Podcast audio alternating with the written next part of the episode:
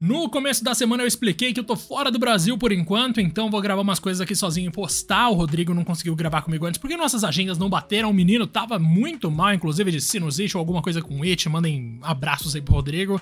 E bora falar hoje de The Witcher, meus queridos, agora sim. Assim como rolou no episódio de Elden Ring que eu publiquei no começo da semana, você pode estar se perguntando, tá, mas o que, que dá para falar de The Witcher em pleno 2022? E eu vou te falar que tem algumas histórias ali que talvez você já tenha ouvido falar, talvez não, mas como não são cruciais para você fechar o jogo, eu vou tratar aqui como algo que pode ser novidade para muita gente. No caso aqui eu vou falar da missão da Claire, que é uma coisa muito dramática. Ainda na região de Pomar Branco existe um contrato no qual um homem de um pequeno vilarejo pede ajuda para purificar o poço usado na obtenção de água limpa, né? Que eles usam para beber e também outras coisas. Ele precisa dessa água, nesse caso, para ajudar a filha que tá morrendo, mas existe alguma infecção, algum tipo de maldição que impede a água limpa de ser usada. Algo tá contaminando aquela água e cabe a quem? Ao Geralt descobrir o que, que tá acontecendo ali em Pomar Branco. Se o jogador aceitar, o Geralt vai até o poço lá que eles têm a água e aí você vai chegar numa cena meio de coisa devastada, tá ligado? Vários escombros e tal. E aí você talvez seja encontrado inclusive por uma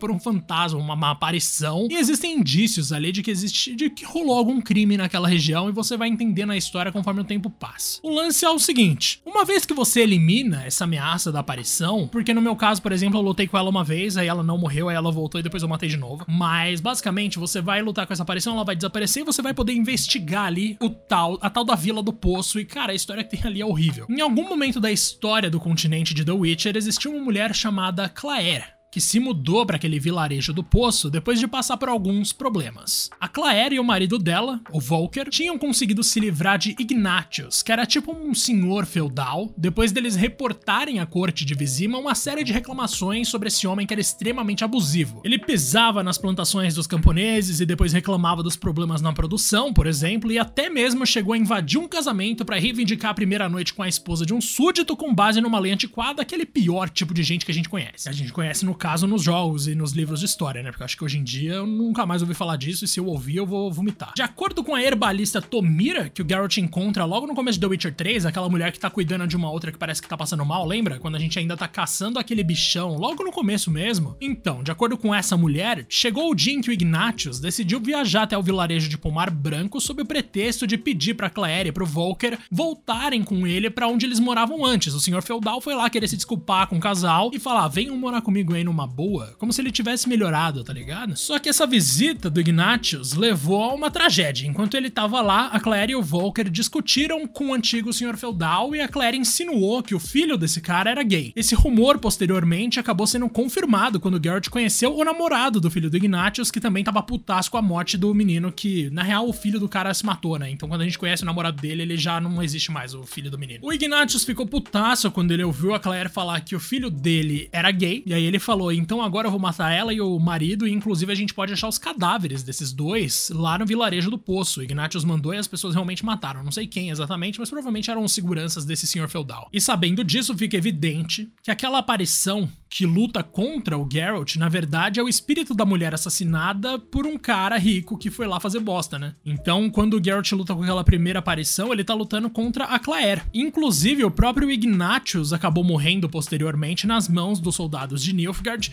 que transformaram a residência da família do Ignatius na guarnição Nilfgaardiana, que é um lugar que o Geralt vai também para conversar com aquele líder de Nilfgaard que você deve lembrar, e é ali que ele pega o contrato para ir atrás do grifo, né? Eu acho que é esse o nome da criatura. Enfim, depois de conhecer toda essa história, o Geralt volta lá pro vilarejo em que o cara tinha pedido ajuda para purificar o lugar ali onde ficava o poço, e aí você pode escolher entre pegar o dinheiro dele, como você pegaria por ser um trabalho de bruxo, ou simplesmente falar: "Não, mano, fica com o seu dinheiro aí, cuida da sua filha, vou tocar minha vida aqui e não pegar recompensa. Que é o que eu acabo fazendo sempre que eu jogo essa missão. Enfim, essa é uma das primeiras missões secundárias de The Witcher, mano. Olha o nível de profundidade que tem no enredo, tipo, de detalhes, no caso, né? E é só uma das muitas missões secundárias que a gente faz em um dos melhores jogos de mundo aberto de todos os tempos, convenhamos. Cara, a história da Claire é muito triste e eu fico muito puto que, tipo, faz parte matar ela de novo na forma de aparição para ela conseguir descansar em paz, tá ligado? Mas acho que não tinha outro jeito, né? Melhor isso do que deixar ela vagando para sempre naquele lugar ali do poço amaldiçoado do que, tipo, só ignorar, tá ligado? A versão atualizada de The Witcher 3 para PS5 e Xbox Series deve sair no começo de 2023, então se você tá no futuro e já jogou essas versões meus parabéns. Se não, saiba que a gente esperava muito por esse dia. E, cara, eu só tenho a dizer que a gente deve voltar aí, eventualmente, com mais histórias de The Witcher, porque que jogo maravilhoso, né? Um salve para todo mundo que ouviu. Não esquece de avaliar a gente no Spotify, onde quer que você esteja ouvindo. E também entrando no nosso Discord, demorou? Só entrar no Twitter, no arroba 2playerpodcast1 e você vai achar o link. Tamo junto. Até mais.